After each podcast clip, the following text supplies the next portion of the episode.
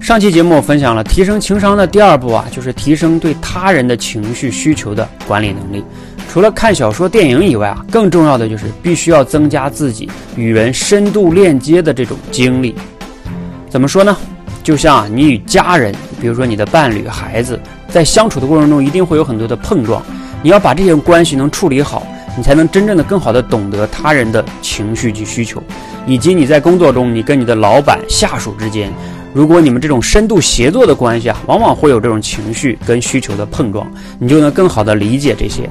包括我以前做销售，跟客户之间，他之所以能买，我一定要了解好他的需求以及他的这种顾虑，还有他的情绪，才能成交嘛。就像我们学开车，一定要在车上你才能学会开车。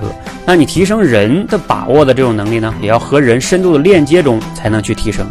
你觉得呢？